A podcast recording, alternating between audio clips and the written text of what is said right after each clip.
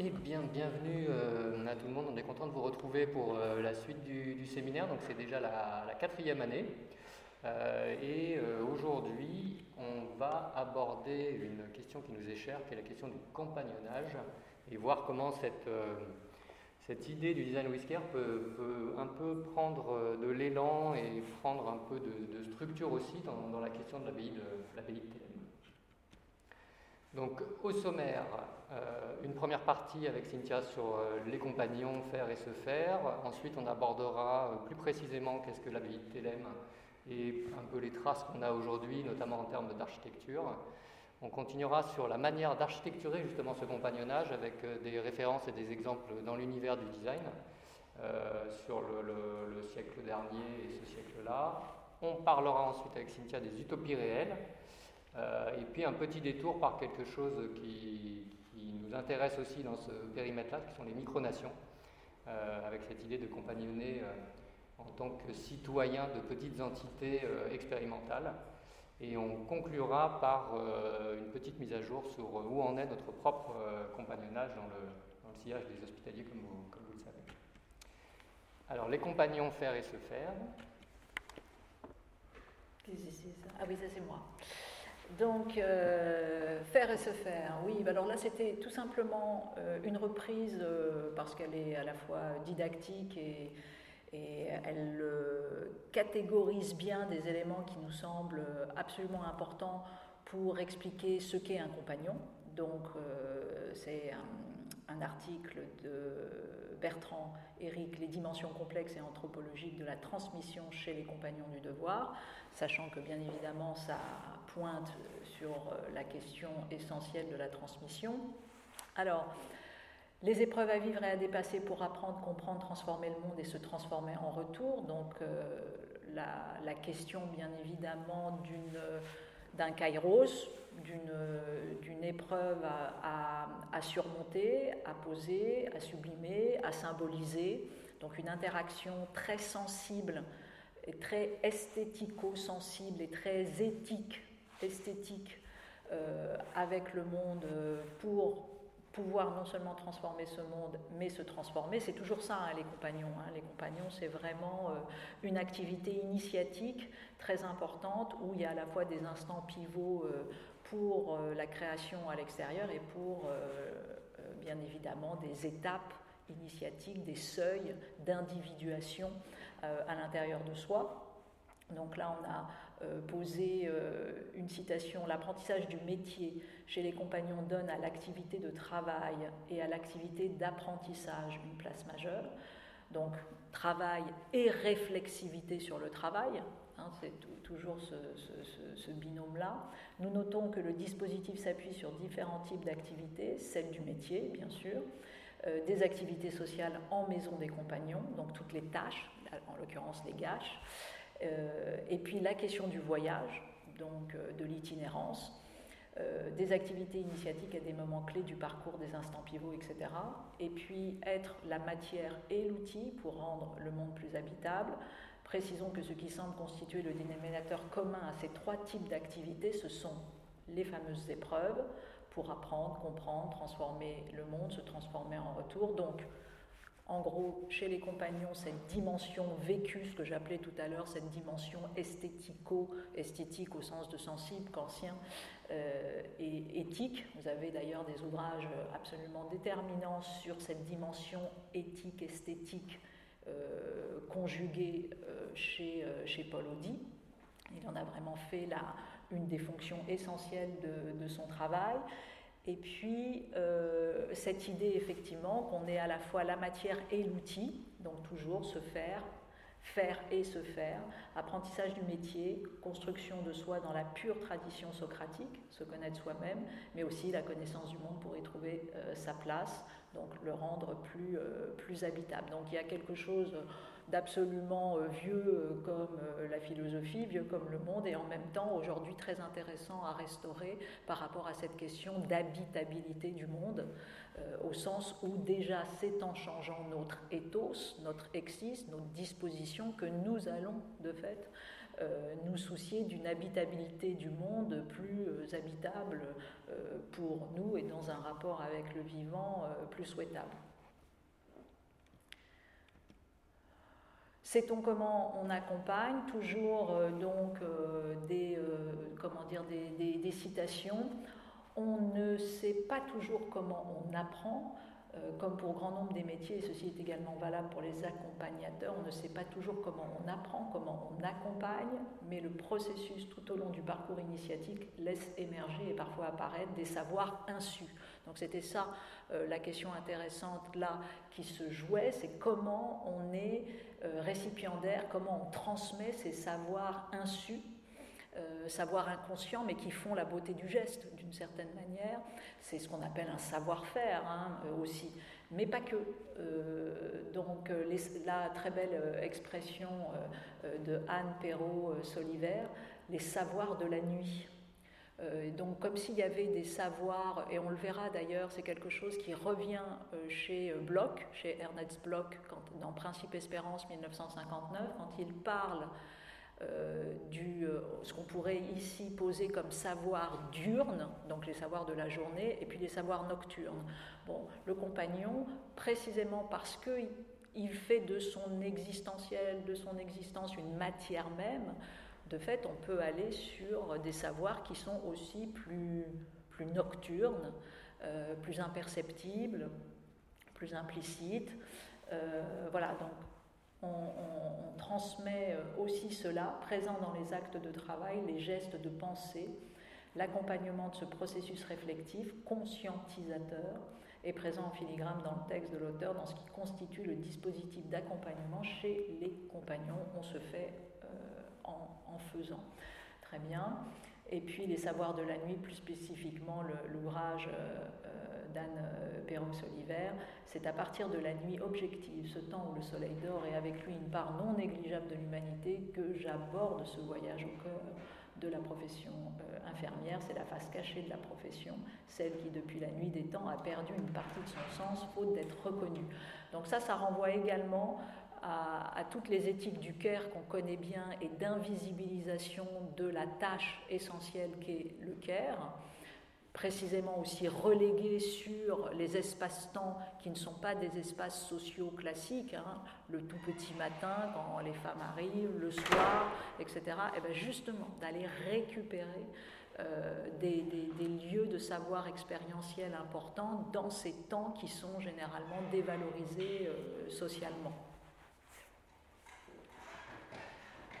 Trouver, euh, trouver sa place dans quelque chose. Donc toujours voilà, euh, des, éléments euh, ici sur la question du rituel, sur la question de l'expérience de la socialisation. Alors faire des tâches, qu'est-ce que c'est que ces tâches? Tenir une maison ensemble, tenir un lieu ensemble. Donc ça c'est très psychothérapie institutionnelle aussi, hein, au sens où ça faisait parfois hurler ceux qui se comment dire, qui arrivaient dans cet univers de la psychothérapie institutionnelle et qui tout d'un coup faisaient des tâches qui, ne correspondaient pas, pensait-il, à leur statut.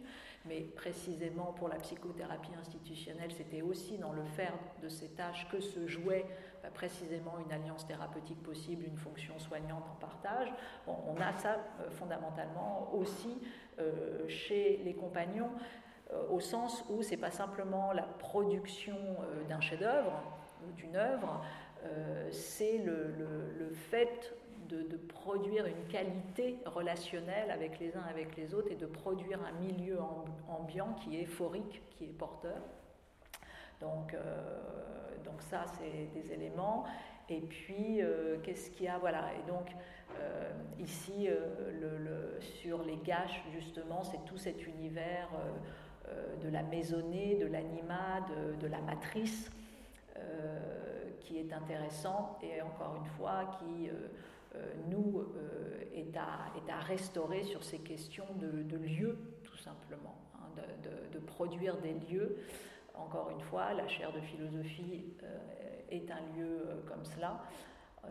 qui, qui, est fait précisément aussi par, voilà, comme c'est la vérité aussi de tout laboratoire, mais plus ou moins, plus ou moins délibérément. Alors, abbaye de Thélème, alors ça c'est intéressant, pourquoi? Bah, Parce qu'on connaît tous l'abbaye de Thélème. Donc c'est le texte de, Gargantua, Rabelais. je, je, cite, comment dire, Rabelais, toute leur vie était organisée, c'est la traduction en français, pas en vieux français, toute leur vie était organisée non par des lois, des statuts ou des règles, mais selon leur vouloir et franc arbitre. Ils se levaient du lit quand bon leur semblait, buvaient, mangeaient, travaillaient, dormaient, quand le désir leur venait. Nul ne les éveillait, nul ne les forçait ni à boire, ni à manger, ni à faire autre chose. Ainsi l'avait établi Gargantua. En leur règle n'était que cette clause fait ce que voudra. Et quand une ville, servitude ou une contrainte, parce que les gens libres, bien nés, bien instruits, conversant en compagnie honnête, ont par nature un instinct et un aiguillon toujours les poussent à accomplir des faits vertueux et les éloignent du vice, aiguillon qui nomme honneur, etc. etc. Alors, qu'est-ce qu'on a voulu poser là? On a voulu poser que d'une certaine manière, on a une idée du compagnonnage extraordinairement, et ce qui est vrai, stricte terriblement euh, construit autour des règles, euh, autour euh, d'une discipline où le fait ce qu'on voudra, certainement pas. Certainement pas. Et en même temps, bien évidemment que si aussi, puisque c'est la vérité du compagnonnage, de faire en sorte qu'à un moment donné s'accorde un être et un fort intérieur avec, par ailleurs, la constitution d'un métier, le rapport à autrui, etc. En tout cas, c'est cette utopie-là de dire tiens, il y a une cohérence entre le micro, le macro, euh, et bien évidemment donc la question du désir, euh, la question du consentement entre guillemets du compagnon, elle est absolument euh, obligatoire. C'est tout sauf un ordre militaire. Donc nous, on ne va pas aller nécessairement dans, cette, dans ce classique du compagnonnage plus monastique, etc. Donc on avait à cœur d'aller chercher une structure, malgré tout, de compagnonnage, parce que ce sont des frères, l'abbaye de Thélème, mais qui précisément inscrit dans son corps une fonction critique, fait ce que voudra, euh, et en même temps qui est terriblement exigeante, sous couvert de ne pas l'être, euh, en matière humaniste, puisque là, il y a une attaque en règle contre la ville servitude, et vous savez qu'un des, des, des ennemis euh, de l'humanisme, c'est la servitude volontaire. Euh, c'est véritablement le, fait de euh, bah, justement de ne pas avoir un désir à ce point-là affûté qu'il fait que précisément ce désir vous emmène vers la production d'un humanisme. Donc c'est quand même très très exigeant sous couvert de ne pas l'être. Mais malgré tout, voilà, cette abbaye de Thélème nous paraissait un, comment dire, un, espace euh, réel, un espace mental, un espace euh, transitionnel, on pourrait euh, même poser, qui nous permet de dire, bah, tiens, il peut nous aider à modéliser demain des lieux. Et donc à accueillir malgré tout la, la singularité, hein, c'est toujours notre problème. Hein. Nous, on, essaye d'attraper malgré tout une reconnaissance de la singularité et en même temps comment on fabrique des collectifs avec ces singularités. Grâce à cette liberté, ils entrèrent en louable émulation de faire tous ensemble ce qu'ils voyaient plaire à un seul, etc., etc. Ils étaient si noblement instruits qu'il n'y en avait aucun qui ne sut euh, lire, écrire, chanter, jouer d'instruments de musique, parler cinq ou six langues et composer en ces langues, autant en vers qu'en prose. Donc, euh, malgré tout, voilà, on a sorti quand même ce, petit, euh, cette petite citation pour rappeler que le fait ce que voudra, c'est quand même du, trivium et du quadrivium en bonne et due forme, les humanités, les arts libéraux, tout le monde parle cinq langues. Bon, ça s'appelle quand même être au travail. Euh, donc, malgré tout, voilà, on ne va pas se mentir, nous aussi, l'air de rien, à la chair, euh, l'espace mental euh, de la chair, c'est aussi un espace doctoral. Donc euh, on est au rendez-vous, je l'espère, je ne sais pas si c'est une utopie de l'éducation, en tout cas un lieu où ça, où ça travaille, ça se travaille et ça se fait et ça fait. Toi qui prends la main là-dessus. C'est moi qui prends la main. Alors, Là, c'est plutôt sur la partie un petit peu des représentations et de l'architecture. Euh, ce qui nous semblait intéressant dans cette partie-là, c'est justement euh, euh, cet écart entre l'espace réel et l'espace mental qui nous semble absolument fondamental. C'est-à-dire qu'on est dans quelque chose qu'on peut à la fois dessiner, lui donner ce dessin EIN, mais en même temps on ne peut pas totalement l'attraper. C'est-à-dire que la définition qui est faite de l'abbaye de Thélème dans Gargantua, elle est on n'arrive pas totalement à se dire qu'on va pouvoir faire un plan avec ça. Euh, il y a beaucoup de choses qui sont plutôt de l'ordre de la symbolique, il y a beaucoup de choses qui sont plutôt de l'ordre du mystère, il y a quand même quelque chose dans ce lieu qui est assez particulier, mais néanmoins il y a quand même un certain nombre, d'influences. Euh, bah, la première influence qui n'est pas écrite dans le texte mais qui paraît plus historique, c'est celle de l'architecte Philibert Delorme. Donc c'est euh, l'exemple, c'est la photo en couleur que vous avez là. pour les Lyonnais de l'étape, c'est dans une des traboules c'est rue, de la, rue de la Juiverie. Euh, c'est euh, ben, la partie qui a relié deux bâtiments dans laquelle on allait, dans, circuler et que reprend cette, cette image-là. mais on a aussi Rabelais qui disait à propos du château de Beauté-sur-Marne, qui n'existe plus, mais qui, était aussi l'œuvre de Philibert Delorme, un paradis de santé, d'air bienfaisant, de tranquillité sans nuages, de bien-être et de plaisir. Bon, on n'a qu'envie d'y aller. Euh, la seule citation qui est faite réellement euh, dans le texte, c'est le château de, Bonivet. Euh, le château de Bonivet, c'est ce que vous voyez en bas sur la gauche, la façade qui est ici, qui n'existe plus non plus, et qui, donc, à Thélème, était 100 fois plus magnifique que, que, naît Bonivet. Donc on a gardé cette part de mystère.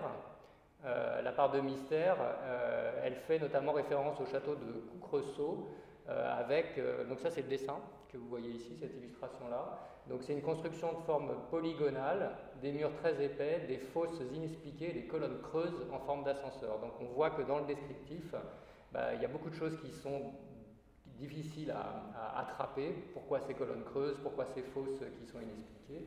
Et tout ça plutôt pour stimuler euh, l'imagination, avec une volonté de, gigantisme, euh, une, description pour détourner la volonté de représenter le bâtiment mais plutôt de stimuler l'imagination du lecteur sans jamais le satisfaire. Donc il y a aussi ce côté-là d'aller euh, chercher cet imaginaire, de ne pas le fermer et euh, de voir comment euh, le lecteur peut s'approprier cet imaginaire pour lui-même aller à la recherche de, quelque chose.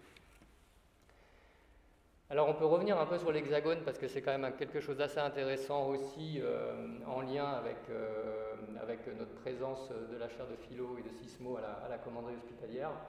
Euh, il, y a, quelques représentations hexagonales, où on le voit euh, notamment euh, sur deux représentations qui existent, qui sont celles de Charles Lenormand et de Arthur Eulard. Donc c'est celles qui sont vraiment sur la gauche, à la fois la perspective et puis les deux élévations vues de dessus.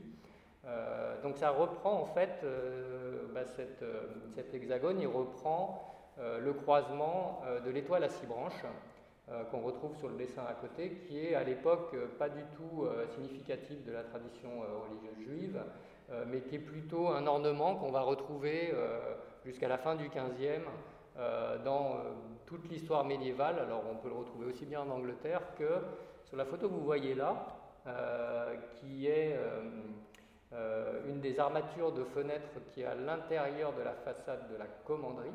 On retrouve en fait euh, cette forme-là. On retrouve euh, cette étoile à six branches. Elle est encore assez visible. Euh, probablement qu'il y a un petit il y a un petit symbole aussi à l'intérieur, mais qui est, peu, lisible aujourd'hui, mais on retrouve très clairement l'étoile à six branches. Et cette étoile, elle fait référence aussi au sceau de Salomon, qui est une forme d'une perle précieuse qui brille toute seule. donc elle ça, reprend aussi symboliquement ce qu'essaye de, de, porter cette idée de l'abbaye de Thélème. Euh, je ne sais s'il faut y voir un symbole, mais la, richesse de Thélème brille toute seule une fois que le roi géant l'a construite, sans principal, ni régent, euh, ni gardien. Alors ça nous permet de passer à cette idée de lien entre euh, l'architecture et qu'est-ce que c'est que architecturer le, compagnonnage.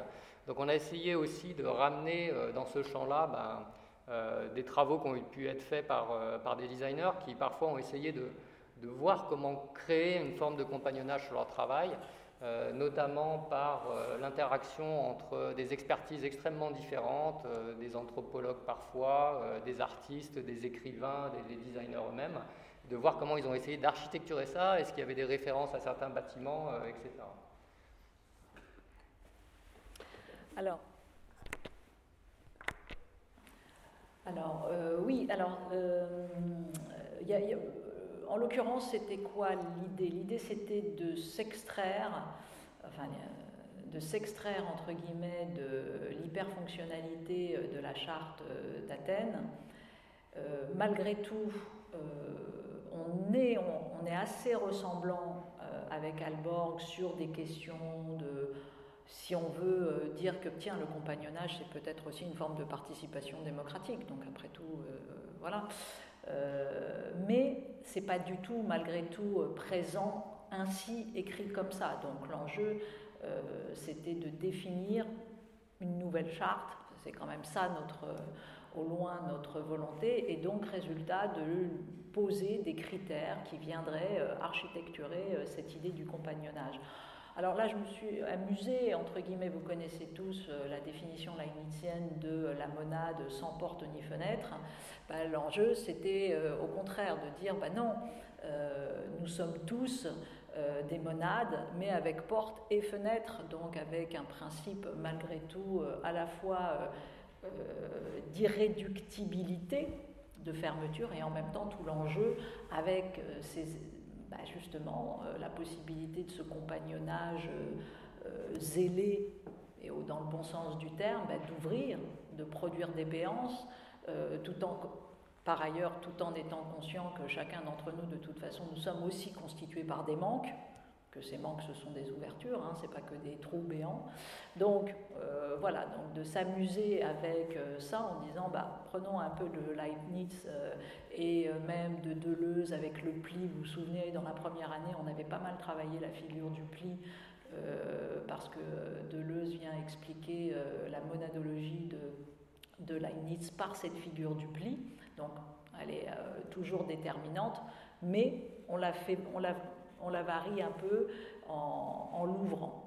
Euh, et en l'ouvrant notamment euh, sur, bah, sur le vivant, sur la nature, euh, et en faisant beaucoup plus de porosité.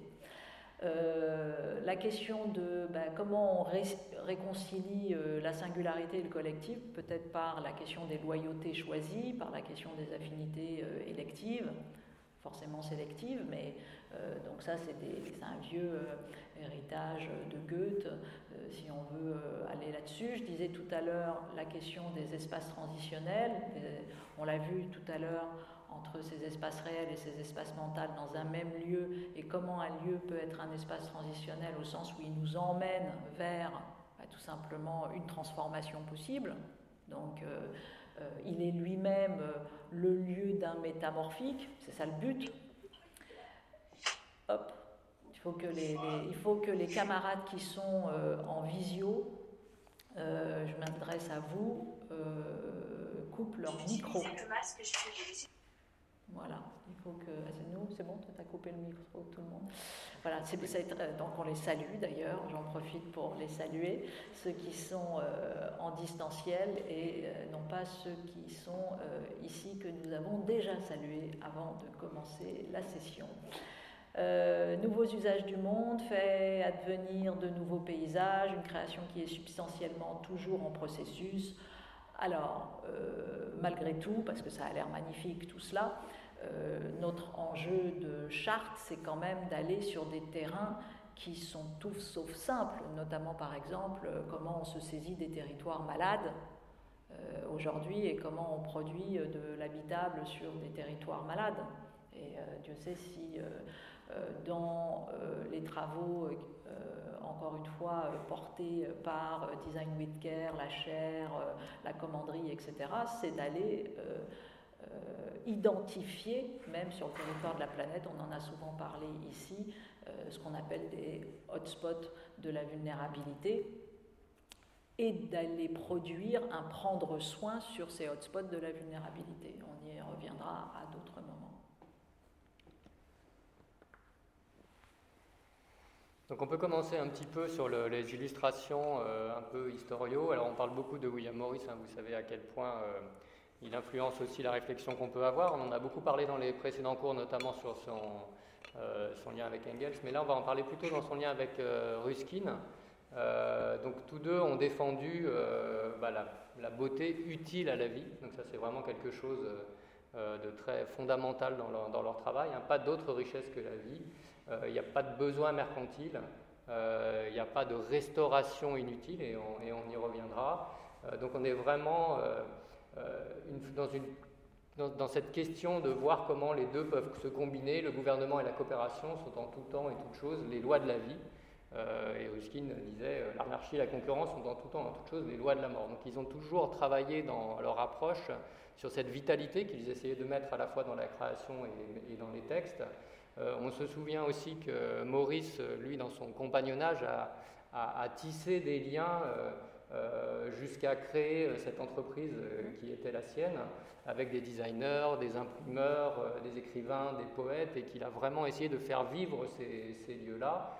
quant à Ruskin, il a été très, très présent sur la, la création d'universités, qui étaient des universités qui pouvaient être aussi liés justement au savoir-faire de, la main, euh, et qu'ils ont tous les deux travaillé là-dessus. Alors, ils ont produit notamment euh, ce, texte-là, Ruskin a produit ce texte-là qui s'appelle Les sept lampes de l'architecture, euh, qui est aussi un mode un peu méthodologique de voir comment cette architecture peut arriver à embrasser ces, ces questions générales qu'ils essayent d'attraper, avec sept points qui sont le sacrifice, la vérité, la puissance, la beauté, la vie, la mémoire et l'obéissance. Alors ça s'oppose très frontalement, et ils ont eu des débats assez forts euh, avec Viollet-le-Duc, euh, notamment parce que euh, Ruskin, à cette époque-là, est probablement en avance par rapport à ce qui se passe aujourd'hui. Il est contre la restauration comme un tout homogène. Donc il est vraiment, il lutte contre, j'allais dire, le syndrome Carcassonne, où on va projeter dans la restauration une image qui est qui n'est pas celle d'un respect des marques de l'histoire, mais qui est euh, celle d'une projection de ce qu'on souhaite euh, de, ce, euh, de, ce, Moyen Âge au XVe siècle.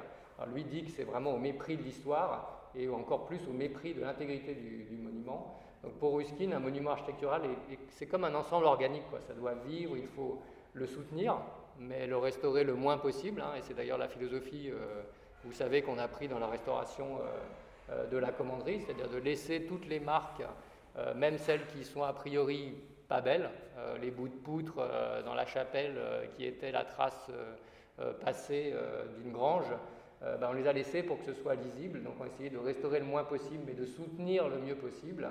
Et Maurice allait même jusqu'à prôner la non-restauration. donc voilà, d'être prêt à laisser parfois euh, reprendre les choses par la nature. Et euh, d'ailleurs, euh, dans leurs références, notamment en peinture, on voit souvent ces bâtiments qui sont complètement mangés par la nature qui, revient. Alors les sept lampes de l'architecture, ça a été très, ça a été, très éclipsé par le succès d'un autre livre de Ruskin qui s'appelle les, pierres de Venise. Euh, mais c'est resté quand même pour nous un, point très important euh, dans cette idée d'une forme de compagnonnage qu'ils sont arrivés à, écrire. On ne peut pas ne pas faire un détour par le, par le Bauhaus. Alors, ici, on a essayé de regarder qu'est-ce qu'il y avait d'intéressant justement dans ce lien euh, entre les bâtiments réels et les bâtiments idéaux. donc, on a, il y a deux références qui sont, qui sont très fortes pour le Bauhaus. Hein. Euh, il y a une première référence qui est la référence d'une cathédrale, euh, qui était sur une affiche et qui a un peu aussi été euh, le début de, ce, de, cet imaginaire qui était, qui était projeté, notamment pour vouloir dire que chacun est collectivement au service d'une œuvre totale. donc, bon, par rapport à l'abbaye, qui est quand même un symbole qui est très fonctionnel, qui parle de fonctionnement, euh, là, on est plutôt euh, sur un symbole qui parle d'objectif de cette construction idéale, euh, de cette œuvre totale. donc, pareil dans le Bauhaus, on a cette mixité des arts, les architectes, les sculpteurs, les peintres. comment on peut retourner à l'artisanat Donc, on retrouve aussi cette idée de la, présence de la main, la présence des savoir-faire, la présence de la réalisation, des savoir-faire concrets qui vont nous aider à transformer le monde. On a aussi, et qui peut être un autre référent intéressant par rapport à la euh, au Bauhaus, une empreinte du Moyen Âge qui n'est pas, pas nulle hein, dans l'organisation de, l'école. On avait des compagnons euh, et tout était très structuré. Donc la formation est donnée par des maîtres, les élèves s'appellent des apprentis et peuvent devenir compagnons ou jeunes maîtres.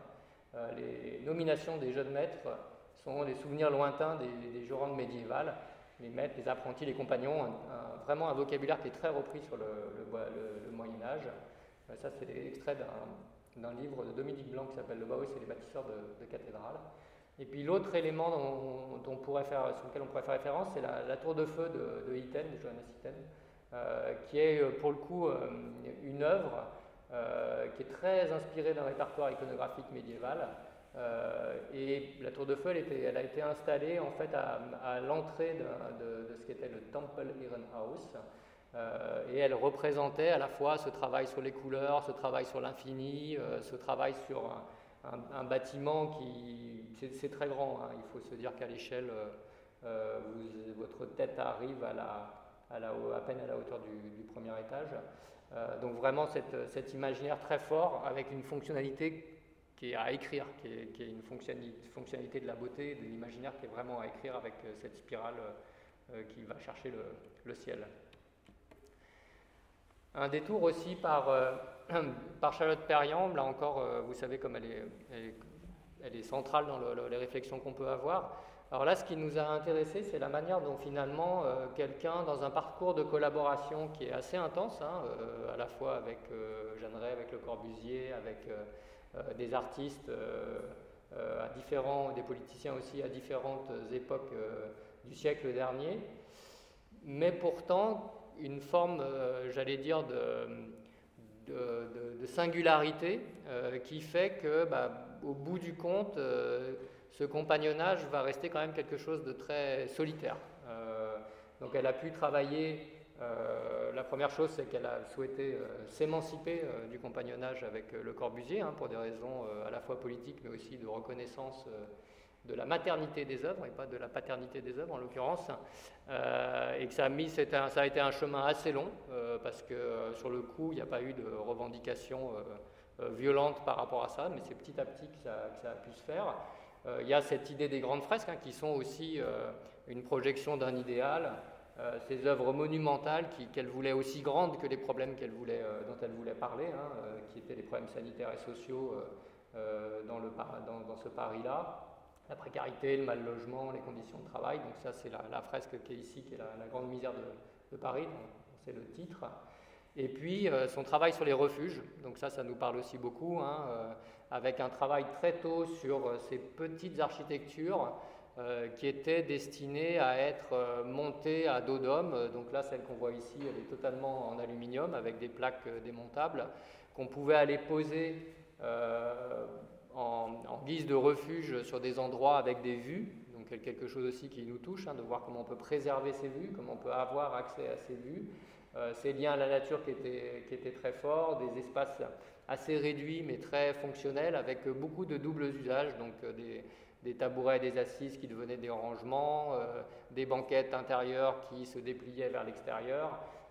voilà, tout un tas de choses qui étaient assez, à l'image du travail de Perriand, à la fois à la fois dans l'usage et dans la, dans, la simplicité extrêmement, extrêmement poussée. Et sa manière incroyable de regarder les choses, hein, euh, notamment avec Pierre Jeanneret, ils vont écumer les, côtes françaises, ils vont aller ramasser euh, euh, des objets de la nature ou des objets industriels qui ont été ballottés par, par la mer, puis ils vont les prendre en photo avec voilà, cette mise en scène qui fait de, ces objets très simples et naturels presque des œuvres d'art et d'ailleurs, ils, vont, euh, ils vont utiliser le terme d'art brut euh, à ce moment-là, euh, ce qui a aussi un lien avec les travaux qu'on peut faire. Donc un compagnonnage qui cherche dans l'esthétique, qui cherche dans le politique, qui cherche dans l'architecture, mais qui finalement peut-être n'attrape pas ses compagnons. Voilà, c'est peut-être comme ça qu'on pourrait, qu'on pourrait décrire la manière dont, ça se passe. Alors on continue un petit peu dans le temps. Euh, là, je souhaite vous parler de deux, de deux studios de design qui ne sont pas forcément les plus connus à cette époque, hein, parce que c'était une époque qui a été très riche en Italie, euh, mais donc qui sont le Studio 65 et, et Gruppo. Euh, qui ce sont deux collectifs qui sont assez intéressants parce qu'ils sont vraiment arrivés dans une ville, donc Turin, qui était à la fois cerné par la culture automobile et en même temps euh, qui a vu euh, la naissance de, l'arte povera. Euh, donc c'est des mouvements qui vont naître avec des occupations politiques, qui vont commencer à compagnonner sur cette question à la fois de l'intrication entre le design et, le politique, et qui vont aussi essayer de voir comment la, les réappropriations d'attitudes corporelles pouvaient se lier avec des réappropriations culturelles. Et je pense que c'est là le point le plus intéressant par rapport à, la recherche qu'on peut, qu'on peut avoir de notre côté, c'est bah, finalement l'expérience qu'ils ont eue pendant, euh, euh, pendant ces occupations euh, universitaires. on a mis une photo là où on le voit en train de, dormir, un des membres en train de dormir dans l'université. Et puis ces réappropriations culturelles, comme le capitello, là, qui est cette espèce de, pouf qui reprend l'idée du, chapiteau. Euh, très iconique, euh, mais par contre qui fait euh, office d'une attitude corporelle et d'une assise qui est très datée années 60, avec intriqué entre cet usage et cet idéal, quelque chose qui va être très fort dans l'engagement des Italiens de cette époque, c'est la question de l'ironie, c'est-à-dire la manière d'aller détourner les choses, d'aller faire sourire ou se moquer, mais en tout cas de faire de l'ironie une, une pratique aussi, euh, une pratique euh, politique. Si on continue un petit peu, euh, Super Studio, c'est vraiment une approche qui est, très intéressante aussi par rapport à ça, notamment parce que la manière dont ils vont s'approprier la question de l'architecture symbolique, la question de cet idéal versus ce réel, il va complètement être tiré euh, vers euh, le modèle d'une attitude mentale, c'est-à-dire qu'ils vont refuser quasiment de faire de l'architecture et vont refuser de dessiner de l'architecture pour avoir un regard critique très fort sur ce qu'ils appellent la superarchitecture. Donc euh, bah, la superarchitecture, c'est l'architecture de la superproduction, de la superconsommation, de la superinduction à la consommation, du supermarket, du superman, du supercarburant, de tout ce qu'on on a réussi à être aujourd'hui. Euh, brillamment. Euh, et donc, c'est ces mythes de la société qui prennent forme euh, dans les illustrations qu'ils vont faire. donc, bien sûr, cette radicalité, elle fait écho, notamment dans leur compagnonnage avec, avec Archizoom, hein, qui a été fondé par Andrea Banzi. mais c'est, par exemple, dans ces images-là, vous voyez le, Colisée, le, dôme du Colisée, qui est transformé en une sorte d'hôtel capsule avant l'heure. Vous voyez Venise, bah, puisqu'on a remis des pavés à Venise, bah, remettons des voitures, pourquoi pas, et puis euh, remettons tout ce qu'on peut euh, euh, qui, permettrait de, faire en sorte que cette ville redevienne une, super ville. et puis, c'est leur manière un petit peu de, voir comment spéculer sur la façon d'habiter ce monde bah, qui finalement reste rond et qui tourne. Hein. Mais de voir comment englober dans les images qu'ils vont produire les choses, le corps, la terre, de dissoudre le matériel, d'essayer de, s'abstraire de cette matérialité, de conserver que le symbolique et de mêler ce symbolique à la vie même. Donc il y a quelque chose qui est euh, assez intéressant sous, cet angle-là euh, et assez euh, radical qui a été poussé par, par Super Studio. Et puis, la dernière chose, c'est ben, d'une Erabi. Donc là, on est plutôt dans une, ce qu'on pourrait appeler euh, une communion critique, c'est-à-dire qu'on essaye de faire un compagnonnage autour de la question de la critique, du sens critique, euh, autour euh, de cette espèce de, regard assez, vif sur le fait que pour eux, ben, est-ce que le designer, il a, prêté un serment? Et est-ce que c'est quoi ce serment? C'est que tout doit, être, que rien ne soit laid qu'on ne doit jamais avoir une pensée négative, que tout doit être euh, euh, parfait, beau, lisse et, servir cette, super société. donc eux vont travailler sur l'ambiguïté. Donc l'ambiguïté, finalement, c'est cette condition de réfléchir à ce qu'on nous propose. Et ils vont essayer de voir comment le designer peut s'adresser aux citoyens plus qu'aux consommateurs, peut plutôt nous faire penser que nous faire acheter. Euh, plutôt euh, nous aider à débattre euh, que nous aider à produire, plutôt nous impliquer que nous appliquer à faire correctement ce qu'on nous demande, et plutôt d'être au service de la société plutôt qu'au service de, l'industrie. Donc on, est dans le détournement, on a des projets critiques qui sont des témoignages de ce qui pourrait être. Donc on a ce compagnonnage vers quelque chose qui sont des projections plutôt de comment on va arriver vers ce qui pourrait être. Et par rapport à ça, je trouvais ça intéressant aussi euh, de, faire ce petit chemin que, fait Olin Wright sur ce sociologue américain en disant bah, finalement on, peut avoir trois types d'étapes. Donc les diagnostics et les critiques de la société nous disent pourquoi nous voulons quitter le monde dans lequel nous vivons. Donc là, on est plutôt dans, l'approche de l'enquête, hein, qu'on connaît aussi euh, euh, dans la, pratique euh, du design. après, on a la théorie des alternatives qui nous indique où nous voulons aller. Donc c'est cette question du design critique, des projections, des environnements qu'on peut essayer de montrer, des imaginaires qu'on peut essayer d'ouvrir. Et ensuite, on rentre dans la théorie de la transformation qui nous aide à réfléchir à comment aller d'ici, euh, là où nous vivons, à là, et comment rendre ces alternatives réalisables. Donc ça, ça, semble aussi un, chemin intéressant sur, ce, sur cette thématique-là.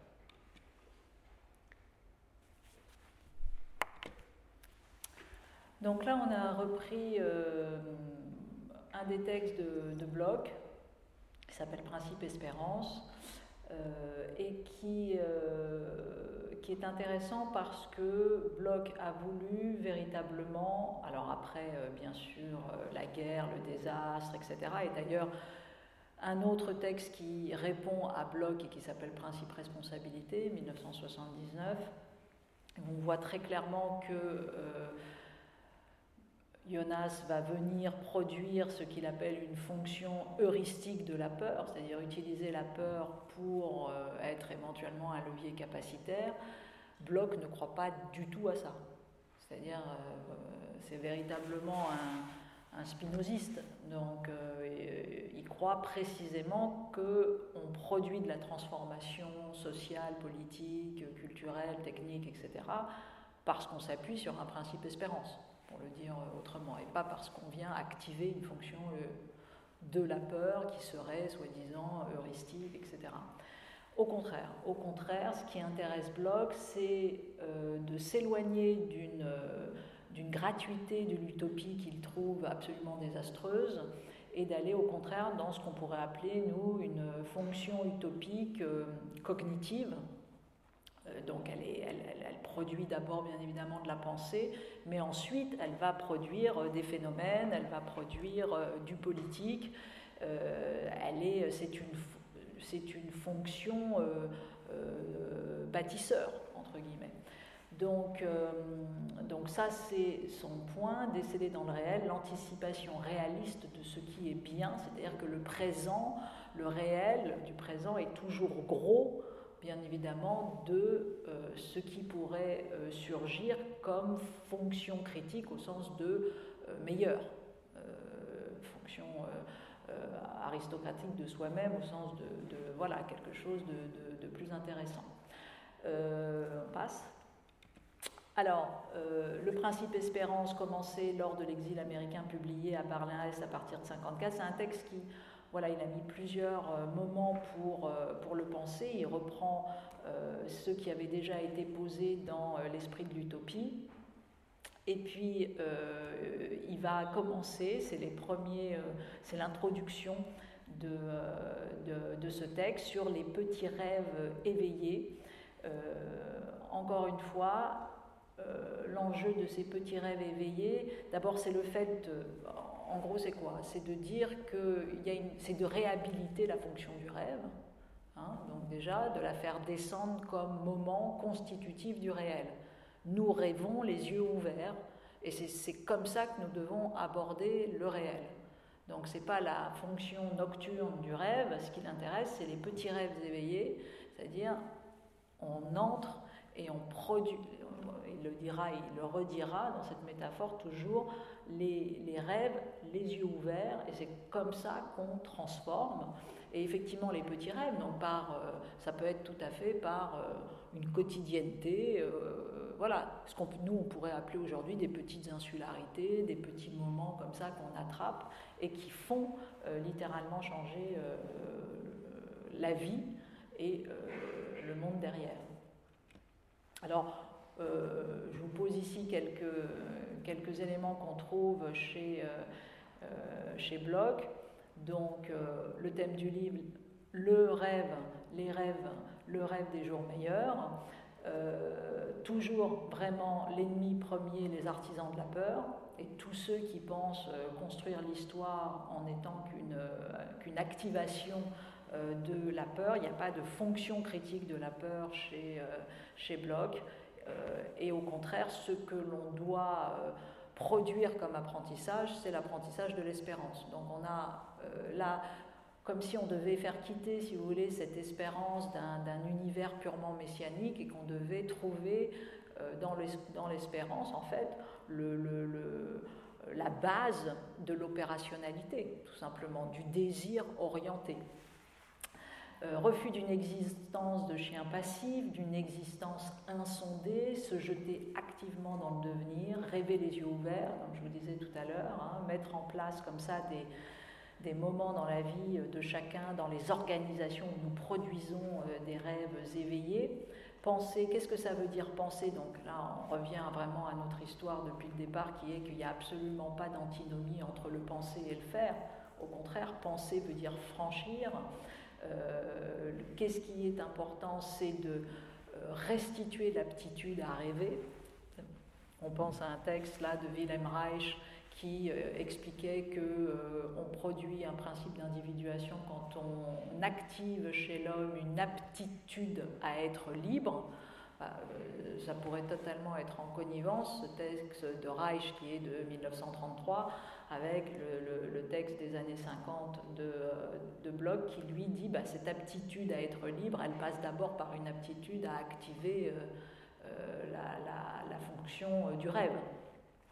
Et, donc de considérer que l'utopique n'est pas du tout une fuite du monde, mais que précisément l'utopique est le souci du monde. C'est ce qui est préoccupé du monde. L'utopie prend soin du monde. Donc on est vraiment très très éloigné d'une utopie euh, alors, euh, bien sûr, autoritariste, etc. Enfin, tout vraiment très très loin de Thomas More, etc. On est vraiment dans une utopie euh, comme, comme moment du soin. Vous vous souvenez quand on avait parlé de, de Winnicott au tout début et que Winnicott pose le, soin comme élaboration imaginative? Bah, C'est ça, hein, c'est un, utopique, c'est une élaboration imaginative. Et, et puis de de poser également que c'est vraiment de faire une très grande différence entre la puissance d'événement qu'est le monde, la réalité à un instant T, qui ne dit, bon, qui dit quelque chose du monde, mais qui dit pas grand-chose en fait de l'essence du monde, parce que l'essence du monde n'est pas ce qui a été, au contraire l'essence du monde est elle-même au front. Donc c'est très intéressant de remettre l'essence du monde, non pas sur le fait, ce qui est là, déjà là, mais précisément au front, dans une implication, dans une application des sujets pour faire surgir euh, euh, le non encore advenu. Donc on a vraiment une fonction politique, cognitive, politique de, l'utopique. Voilà. Euh, laisser, refuser même la gratuité abstraite du concept d'utopie, le désir lancinant du mieux tient bon et subsistera, c'est du, bloc. Hein. Euh, le souhait est plus vaste que le désir, en fait, parce qu'il est plus précis. Il revient sur la psychanalyse, qui est l'instrument grâce auquel le moi conquiert le ça. Donc, en plus, on a un auteur euh, particulièrement euh, lié, comment dire, à la compréhension des forces pulsionnelles et inconscientes, et il essaye justement de voir comment on peut sublimer cela comment on peut enseigner à chacun la conscience qu'il appelle la conscience anticipante. Euh, regardez, c'est assez, euh, je, trouve que c'est assez drôle, comme, euh, parce qu'il a une façon assez poétique d'écrire. Qu'est-ce que le rêve éveillé? C'est un feu vert et une intégrité préservée de l'ego. Bon, mais, mais en même temps, c'est-à-dire qu'il y a à la fois une reconnaissance de l'ego, mais en même temps, vu tout ce qu'il a posé avant comme sublimation, si j'ose dire, des, pulsions du moi, euh, il ne s'agit pas du tout d'un ego euh, du côté de la toute-puissance. Euh, le concept de fonction utopique, faire la différence entre une utopie immature qui serait bah, précisément gratuite, déréalisante, etc., et puis une fonction mature qui serait justement le fait de trouver à chaque fois le point de jonction entre le rêve et la vie, et ce point de jonction entre le rêve et la vie, ça produirait du réel habitable. Euh, aimable, souhaitable. souhaitable, puisque lui, pour le coup, le réel souhaitable, c'est vraiment quelque chose qui, peut l'inspirer. C'est des notions, par exemple, je pense à l'Institut du futur souhaitable, pour le coup, c'est des blockiens qui ne s'ignorent pas. L'esprit du temps a donné l'ordre d'avancer, la fonction utopique, un lien en lien avec l'auroral du monde, encore une fois, hein, c'est du, bloc, l'éclatement sous une forme concentrée, le devenir ouvert, etc. Donc il fait toute une différence. Ici, on ne va pas rentrer euh, trop dans, cela, mais c'est des catégories euh, euh, blockiennes sur, tiens, qu'est-ce que c'est le front, qu'est-ce que c'est le novum, qu'est-ce que c'est l'ultimum, etc. il va venir essayer comme ça d'analyser la phénoménologie du possible. Euh, de voir en gros euh, comment le monde a différentes couches comme ça de possibilités. Je, passe parce que c'est pas notre sujet, mais euh, simplement pour vous signifier, si vous avez envie d'aller un tout petit peu faire de la typologie sur qu'est-ce que c'est que le possible formel, le possible objectif, le possible, comment dire, conforme à la structure de l'objet réel, etc. Donc il y a euh, mais cette phénoménologie du possible, elle montre encore une fois que euh, voilà, il y a une gamme très sophistiquée entre guillemets dans la dans l'imagination euh, utopique.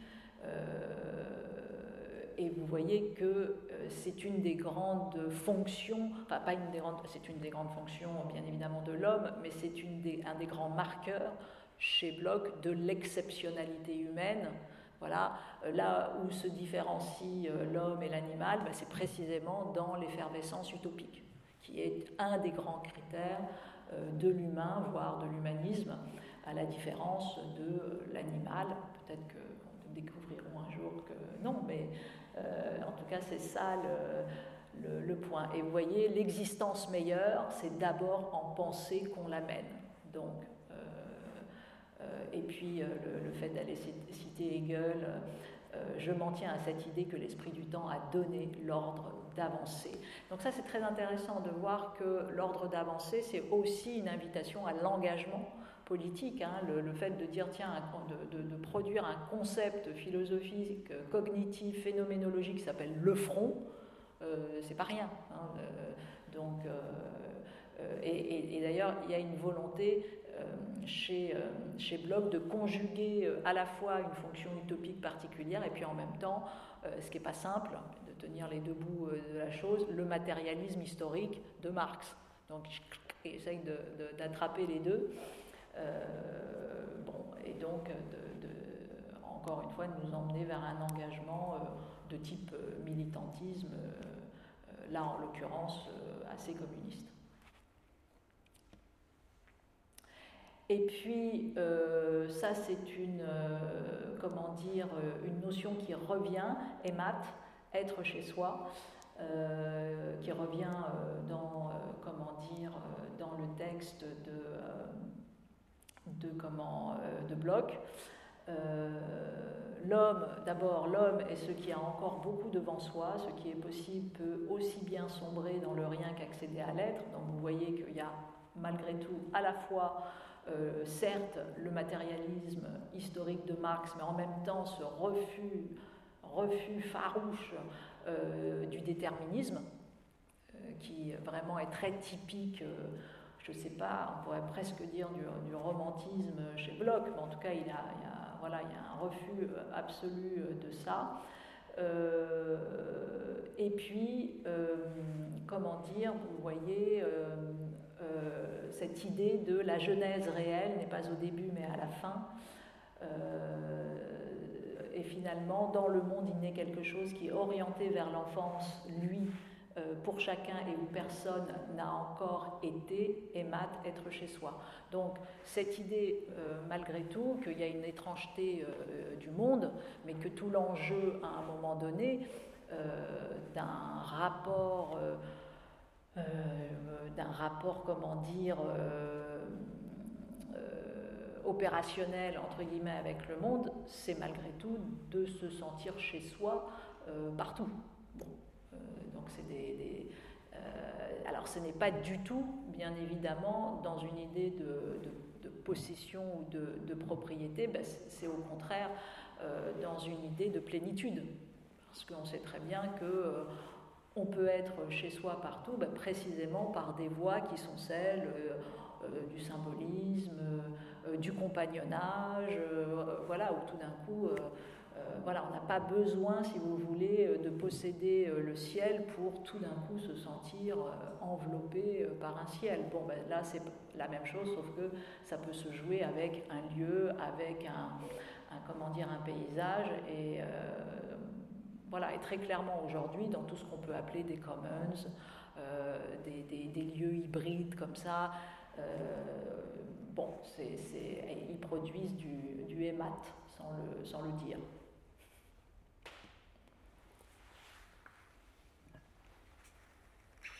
Alors, on voulait passer aussi par les micronations, euh, euh, notamment parce que je pense que c'est euh, une manière de raconter le compagnonnage et une manière de dessiner des mondes qui sont assez intéressants.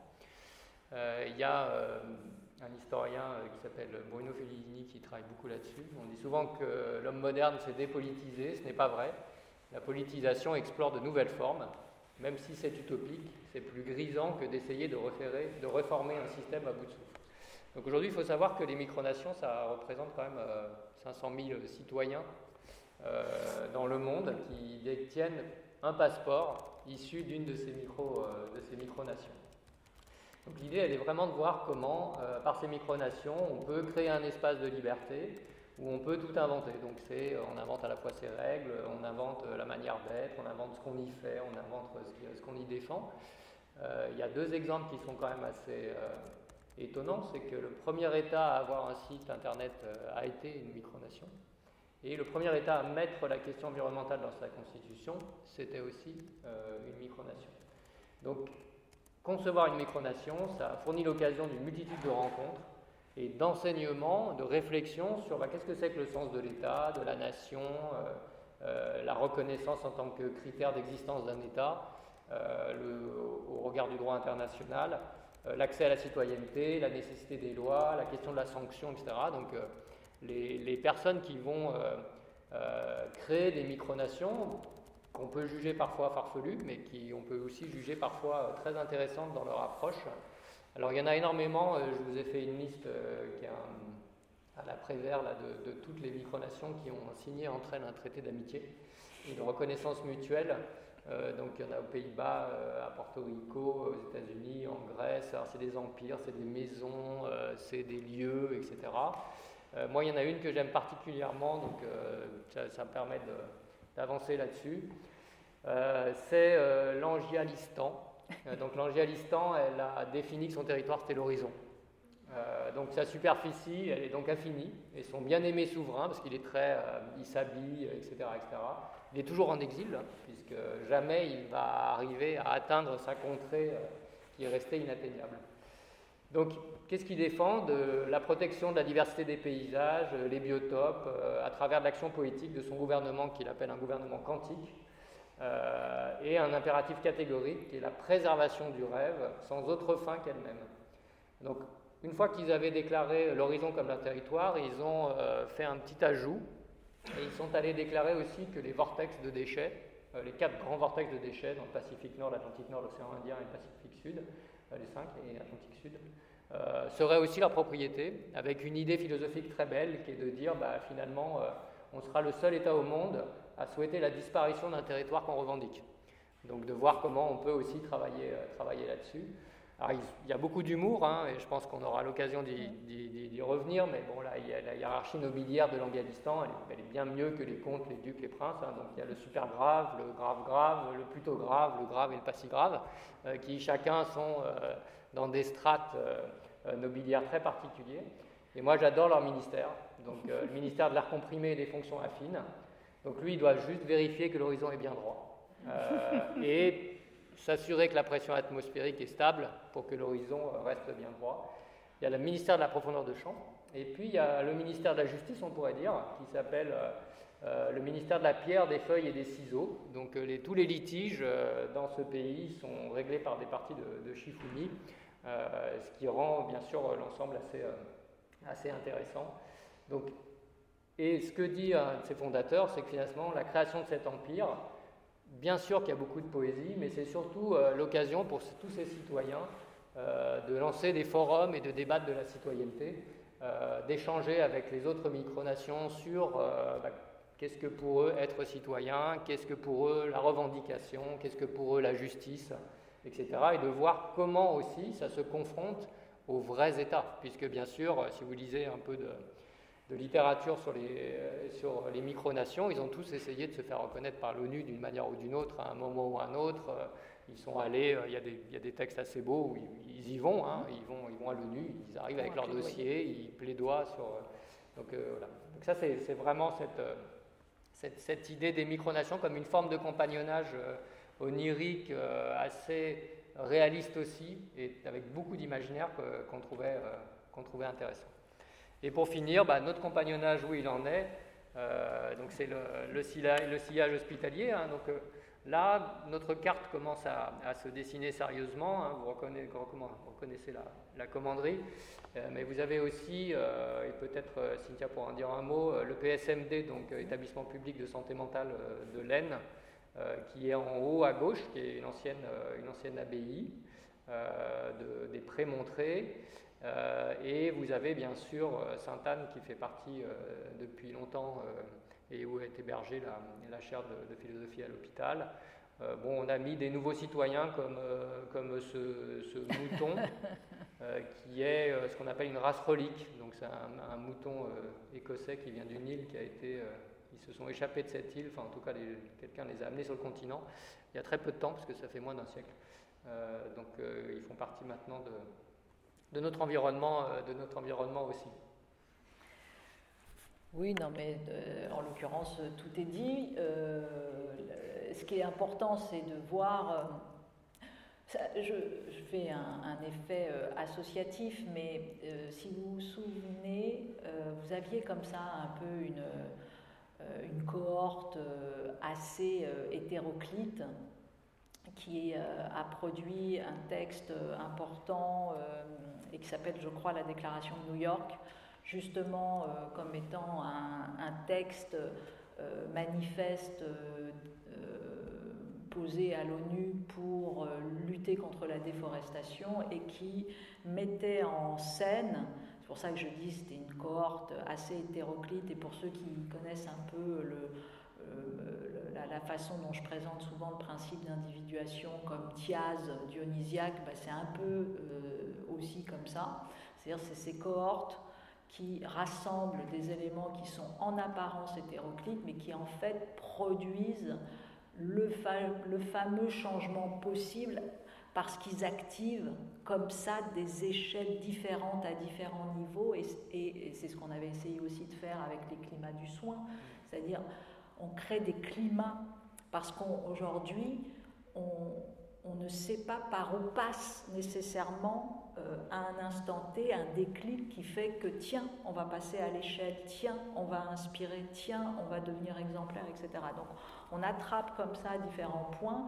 Et la déclaration de New York, par exemple, réunissait des entreprises, des pays, mais aussi des, peuples autochtones, mais aussi euh, des populations euh, de micronations, donc vraiment un truc assez improbable euh, en termes d'acteurs politiques, et pourtant ce texte a trouvé son importance à l'ONU et tout d'un coup fait qu'il il charrie avec lui des, acteurs qui veulent lutter contre tout d'un coup un point très important, la déforestation. Donc, donc c'est donc là, comme ça, ça paraît de dire mais c'est quoi tous ces lieux qui se ressemblent sans se ressembler, etc. Ben, précisément parce que chacun d'entre eux va activer soit des points de vulnérabilité, soit des territoires particuliers, euh, généralement un système de valeurs commun. Et Dieu sait si nous ici, c'est aussi de, de restaurer ces valeurs, non pas dans un sens euh, euh, conservateur, mais dans un sens au contraire où euh, elles sont opérationnelles, d'un climat de confiance, et que nous considérons que cette confiance qui est véritablement destituée, au contraire, est essentielle pour le faire, pour faire des choses demain, pour transformer. Donc voilà. Et Prémontré qui vient de, rentrer là, qui vient de s'inaugurer il y a quelque temps, lieu magnifique euh, comment dire, euh, euh, dans l'Aisne et qui est donc un, établissement de santé mentale. Et là-bas, on va avoir notamment, notamment, alors il y a une antenne de la chaire de philosophie, mais tout un programme dédié à la question de la contention, la contenance, euh, etc. Donc ça, euh, dans, une, euh, dans une interaction avec ce qu'on peut faire au GHU Paris Psychiatrie et Neurosciences, mais également un projet, lui, plus spécifiquement sur la place de la nature dans la santé, dans la santé mentale et dans la résilience de la santé mentale, avec un projet important de jardin, etc. Donc voilà, pour ne, pour ne nommer que, euh, que celui-ci, mais il y a d'autres lieux comme ça qui vont venir, euh, encore une fois, bah, produire cette abbaye de Thélème, mais vous voyez avec à chaque fois des, des, points qui, qui, apparaissent comme étant, oui, protéiformes eux-mêmes. Et puis là, pour euh, agrandir aussi notre, euh, ah oui. Pour agrandir notre, euh, question du compagnonnage ici même au CNAM, donc cette année on va, on va collaborer d'une part avec Pierre Lévy qui, a, qui, va être le, qui est le responsable de la chaire Jean Prouvé au CNAM. Le titulaire. le titulaire, pardon, je tous les termes. Et Annie Jantès qui est la titulaire du laboratoire de recherche de, de CY École de Design. Donc l'idée générale, c'est de voir comment on peut euh, avoir un petit peu toutes les, forces de la vie intellectuelle et de recherche euh, autour du design qui soient euh, concentrées dans un rendez-vous pour vous, pour toutes, toutes les personnes qui le souhaitent. les mercredis à 18h. Donc le programme va arriver, on est en train de le mettre en place. Ce sera peut-être un mercredi sur deux, mais ce ne sera pas forcément euh, sous l'angle d'un cours magistral comme celui-là. Ça pourrait être des échanges sur des publications, ça pourrait être euh, des échanges entre designers euh, sur des thématiques précises, des rencontres, etc. En tout cas, on est en train aussi de, créer ce, ce, compagnonnage. Oui, ça, ça, nous paraissait, ça nous paraissait à la fois basique, très simple et très important.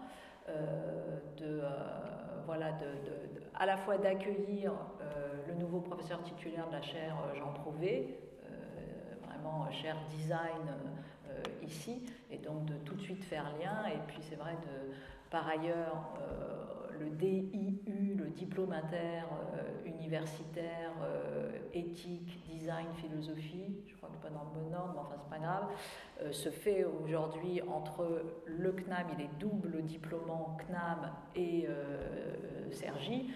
Donc là aussi, c'était euh, une manière d'attraper euh, ses, compagnons. Il, euh, commence, si vous voulez vous inscrire, c'est maintenant. Il commence là en, décembre.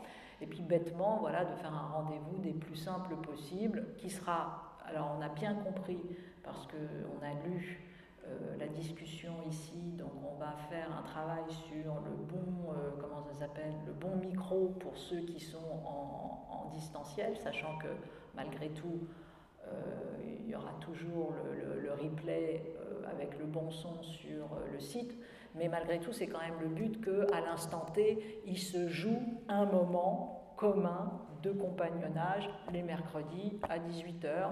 On se branche, on vient où on se branche et on, travaille ensemble sur ce qu'on essaye de faire, c'est-à-dire une architecture, un design euh, hospitalier. Et donc, euh, c'est euh, le prochain cours alors de Design with Care, mais ça ne veut pas dire qu'entre-temps, il n'y aura pas des sessions, et on vous donnera les liens sur la chaire, des sessions justement avec chaire Jean Prouvé et puis, comment dire, avec Sergi, euh, mais la prochaine ici en amphi euh, à Grégoire, ça sera avec une doctorante euh, de la chaire, architecte et qui fait un doctorat d'architecture plus spécifiquement sur la dimension spatiale du soin, Marie Tesson, qui aujourd'hui est en thèse CIFRE incubée chez SCO, l'agence euh, d'architecture SCO qui, euh, SCO, qui par ailleurs euh, a en charge beaucoup de choses, mais notamment la réhabilitation côté hôpital public de l'Hôtel Dieu. Et donc, Marie a notamment, pas que, son terrain aussi là. Et puis par ailleurs, euh, travaille avec Éric de Toisy, que vous connaissez euh, euh, sans doute pour ceux qui suivent les travaux de la chaire, qui a un cours maintenant bien installé, passionnant sur ben, justement architecture et soins. Et, Marie viendra sans doute nous expliquer à la fois les, premières réflexions qu'elle fait dans son travail de thèse, mais peut-être également ce que nous allons faire bientôt avec euh, l'agence Co et Eric de Toisy pour le pavillon de l'Arsenal autour d'une exposition qui aura lieu euh, l'année prochaine sur précisément euh, les lieux tenant du soin et le soin dans la ville et l'architecture au service de ce soin dans la ville. Et maintenant, c'est les questions pour ceux qui sont présents et euh, éventuellement ceux qui sont en ligne et euh, qui peuvent avoir des questions.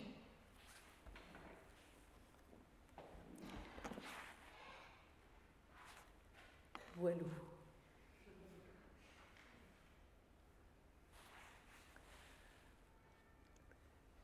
Nous lisons en même temps s'il y en a une. Comment on devient Ah, très bien. On a une question de de volonté d'appartenir à, la micronation. On postule. Eh bien, je pense qu'il faut postuler, oui. Je pense qu'elle doit pouvoir se trouver sur, sur Internet, mais je n'en sais rien.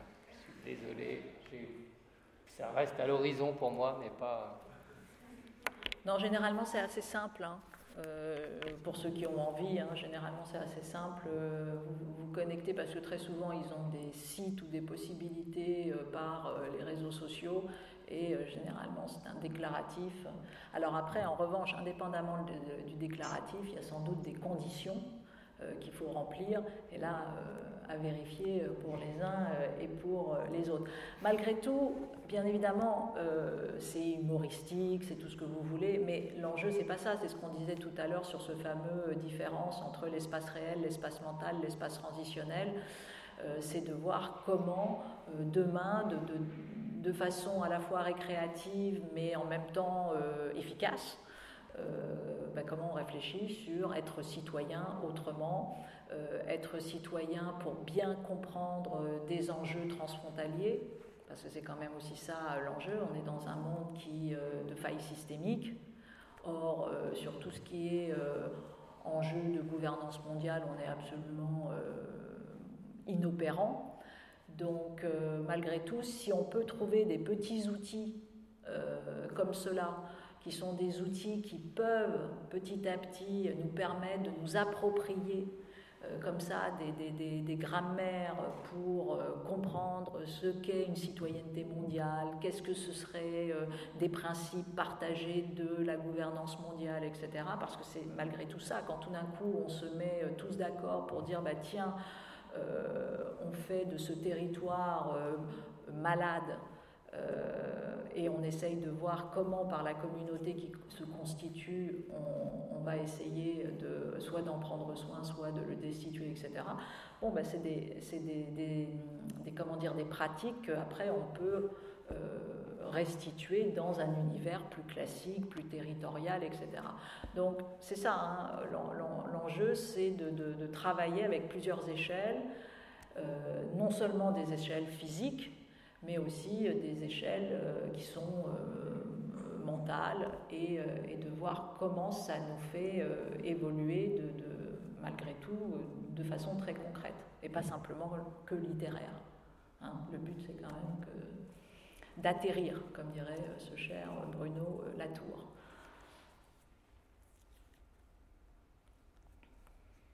Des questions?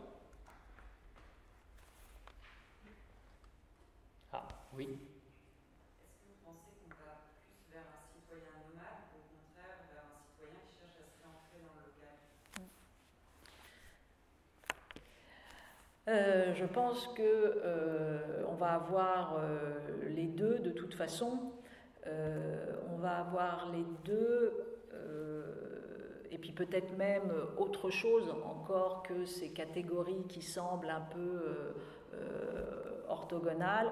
Vous avez de toute façon des vrais, quand vous, quand vous regardez aujourd'hui les replis nationaux, populistes, etc., vous avez très clairement toute une fonction dure, réactionnaire de repli.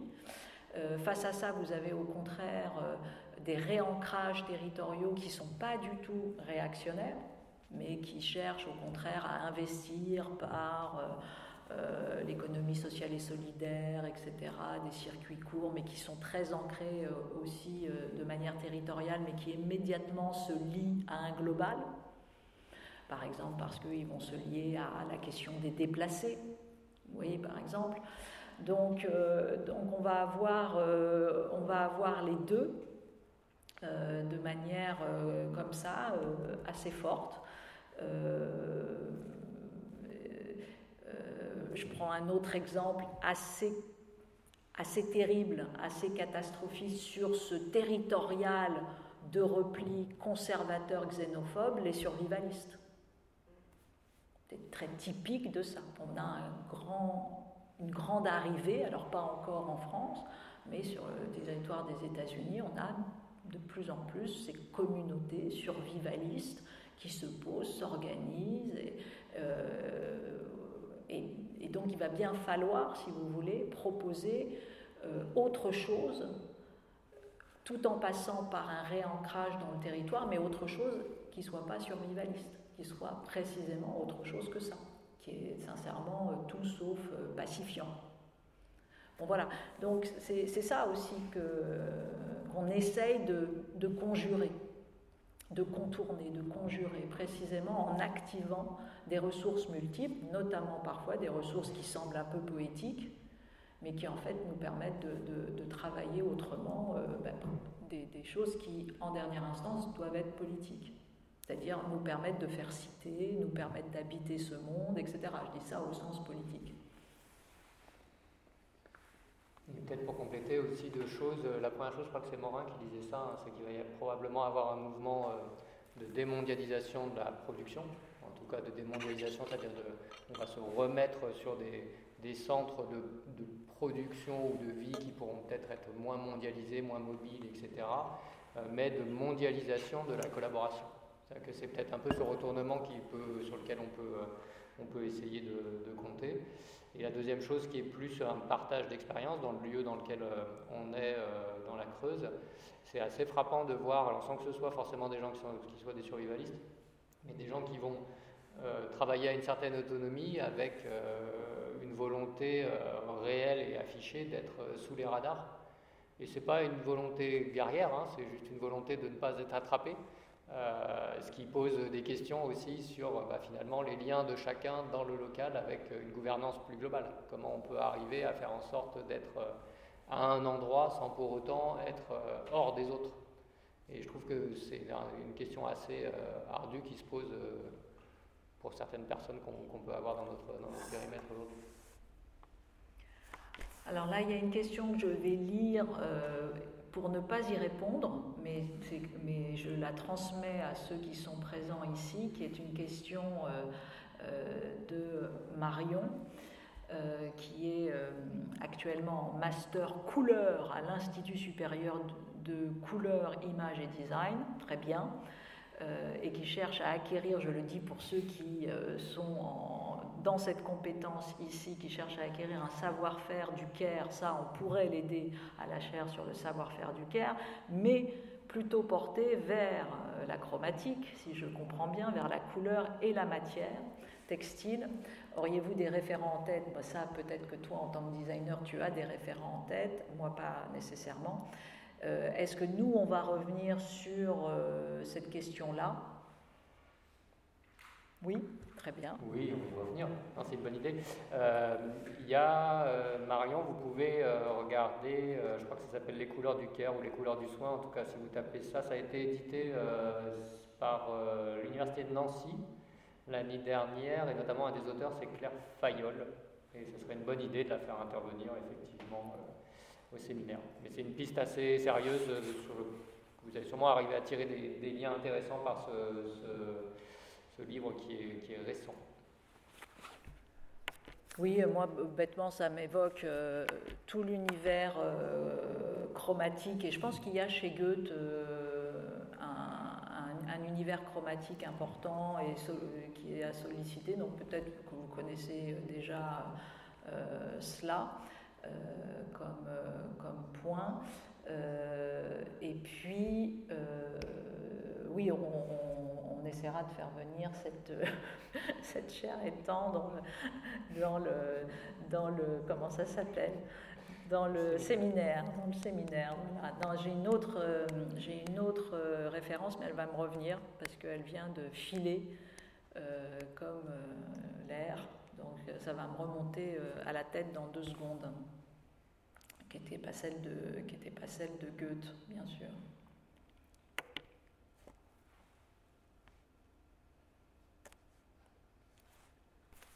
C'est bon? C'est bon ici, c'est bon euh, là.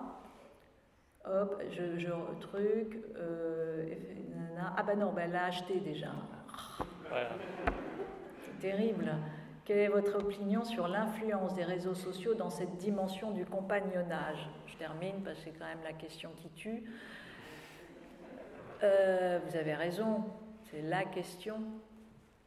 Euh, alors, euh, je vais répondre en deux temps. Le fait aujourd'hui d'avoir Internet, euh, dans ce, compagnonnage, c'est absolument euh, nécessaire. Je veux dire, euh, ce compagnonnage ne pourrait pas se faire aujourd'hui aussi aisément s'il n'y avait pas ce méta-changement qui s'appelle le numérique, qui s'appelle le téléprésentiel, qui s'appelle Internet, et qui nous, malgré tout, nous actionne chez nous une possibilité d'ubiquité, c'est comme ça, hein, de nous faire advenir ici ou là, alors bien sûr avec des nouvelles pénibilités, avec des risques, avec des dérives possibles, parce que cette dématérialisation, elle peut être déshumanisante, elle peut être désocialisante, il y a tout cela, mais il n'y a pas que cela, heureusement. Euh, donc ça, c'est le, point euh, positif de pouvoir malgré tout attraper ce monde, le cartographier, récupérer des, alliés, les identifier, prendre contact avec eux. Et l'air de rien, les réseaux sociaux dans cette histoire, pour une prise de contact, ont un rôle assez, euh, assez important. donc vous voyez, pas pour activer une discussion, mais pour simplement repérer des gens et Dieu sait que euh, oui, c'est des outils, c'est des outils absolument, euh, absolument clés. Donc ça, c'est une première réponse.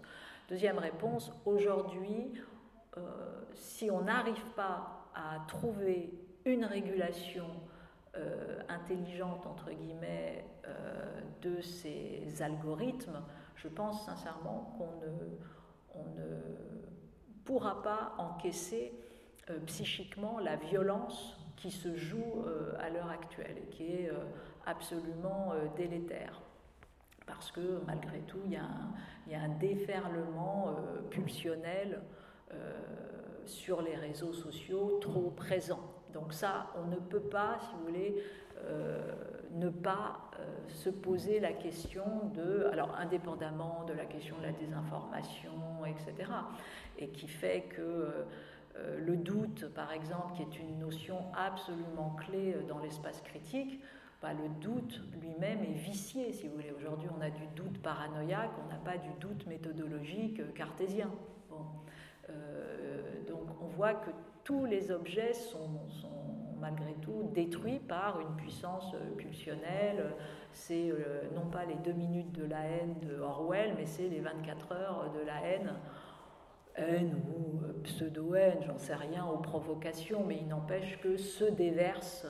Euh, il y a un phénomène de débordement euh, pulsionnel ridicule qui fait qu'il y a du passage à l'acte dans, dans, dans, dans, cette chose-là. Donc heureusement, il n'y a pas que ça, heureusement, mais il y a trop cela. Et donc, comment justement on se protège pour que malgré tout l'outil soit plus un tout petit peu plus, pas intégralement plus, mais allez, un tout petit peu plus euh, du côté de ce qui peut être un outil de compagnonnage euh, intéressant, oui, c'est une question qui, pour le coup, euh, est intéressante. Est-ce que j'ai aujourd'hui la réponse technique, algorithmique à vous fournir là-dessus? Non, mais que ce soit un vrai sujet et qu'elle intéresse demain des régulateurs politiques ou même des, concepteurs d'algorithmes, je pense que c'est un, point, un point important. Ouh là là, ça s'énerve là, il y a beaucoup de. Il y a beaucoup de. Alors, euh, quelle est votre opinion, d'accord? Équipe de, je lis tout, hein, équipe de cristaux à l'hôpital, je ne sais pas ce que ça veut dire, mais bon, je, je dis. Quels éléments, principes, valeurs vont permettre aux différentes composantes des compagnons du design and care de faire émerger des propositions qui soient convergentes, complémentaires au regard de la mission de design and care, ça c'est pour toi. Comment appliquer dans le monde de l'entreprise ce que vous avez expliqué ce soir, qui est pour toi? Euh, voilà, euh, sur, les deux, voilà, sur les deux questions. Bah, pour, les deux, pour les deux questions, de fait, euh, sincèrement, je pense que tu peux y répondre. Équipe de cristaux à l'hôpital, ça veut dire quoi? C'était l'enjeu de, de, un jour de, de dire, j'imagine, à Christo de venir nous envelopper, nous qui sommes censés être enveloppants. Bah, peut-être, je ne suis pas sûre que ça les. Mais c'est malgré tout euh, pas forcément, j'imagine, aisé dans la mesure où, à la différence, euh, mais c'est peut-être pas si sûr que ça, mais euh, il y a un caractère d'opérationnalité du lieu qui fait que c'est peut-être plus compliqué d'aller envelopper, entre guillemets, un hôpital qu'un monument qui, tout d'un coup, peut voilà, ne pas être euh, traversé et malgré tout faire toujours son rôle totémique comme ça, au loin, euh, splendide, alors qu'un hôpital, malgré tout, il faut lui laisser toute sa fonction euh, vivante et fonctionnelle pour garder sa raison d'être. Donc, mais malgré tout, on a, dans une moindre mesure, quantité de résidences, quantité d'artistes hein, qui travaillent déjà dans les, dans les hôpitaux. Peut-être sur la première question des principes, des valeurs, des pratiques. Euh, je pense que ce qui est important à dire, c'est que c'est un chemin. Donc en fait, il n'y a pas d'un cadre aujourd'hui qui est euh, écrit euh, point à point avec quels sont les douze principes, les quatre valeurs et les différentes pratiques. Et sur ce chemin-là, qui est celui à la fois qu'on propose ici, hein, mais qui est celui qu'on propose aussi dans les pratiques qu'on peut faire ensemble à la chaire philosophie, euh, par exemple au GHU Sainte-Anne. Il y a beaucoup d'apprentissage, il y a beaucoup de propositions, il y a beaucoup de, liens, de convergences qui se font avec euh, différents acteurs. Et c'est un peu cette, euh, voilà, cette boule de neige qui se construit au fur et à mesure qu'elle avance et qu'elle roule et qu'elle, et qu'elle grossit. Et que parfois aussi elle nous échappe, ce qui est très bien. Enfin, c'est vraiment cette idée de, compagnonnage là-dessus. Il il à mon avis, très lié à quelque chose de mouvant, euh, qui s'écrit au fur et à mesure et qui se réinvente et peut s'adapter euh, au fur et à mesure d'un moment où on a aussi besoin de pouvoir faire en sorte que cette adaptation fasse face à l'incertitude.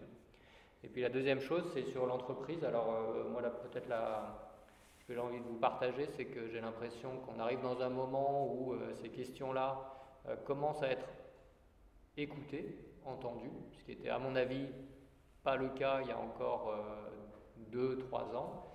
Mais pour l'instant, c'est écouté et ça tombe un peu des bras.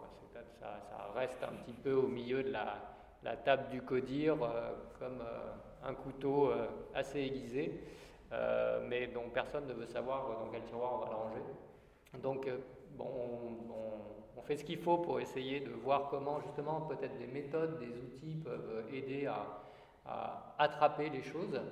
Euh, les compagnonnages aujourd'hui euh, qu'on voit dans les entreprises sont assez minimales, c'est-à-dire c'est des choses qui sortent quand même pas trop euh, justement des, des, choses connues, même si il commence à y avoir des liens intéressants, mais il n'y a pas ces liens de surprise, d'idéaux, d'humour, de, qui fait qu'on arrive à attraper un imaginaire qui fait avancer aussi les questions qu'on peut se poser au sein de ces entreprises. Voilà, euh, on va clore euh, ce, premier temps et juste pour la, question des critères, on va quand même s'y coller, euh, non pas dans un prochain cours, mais dans un prochain petit texte qui doit sortir en, en 2022 et qui sera chez, chez, Gallimard et qui renverra précisément à la, charte du Verstollen. Et donc, viendra quand même s'obliger à venir euh, poser des points sur ce qui ne peut nous être volé, puisque c'est ça depuis maintenant euh, quelques années, euh, on travaille sur ça. Donc oui, on essaiera de le, poser dans un, dans un, manifeste à saisir, bien sûr par des architectes, mais à saisir par tous ceux qui veulent entrer dans cette cohorte un peu hybride, mais transformatrice. Voilà. Merci à tous et à, euh, au 10 novembre, mais je vous dis avant, allez regarder euh, assez rapidement sur euh, la chaire pour les liens des, des, séances qui seront celles portées par nos camarades de Sergi et de la chaire Jean Prouvé. Voilà. Merci beaucoup à tous et à bientôt.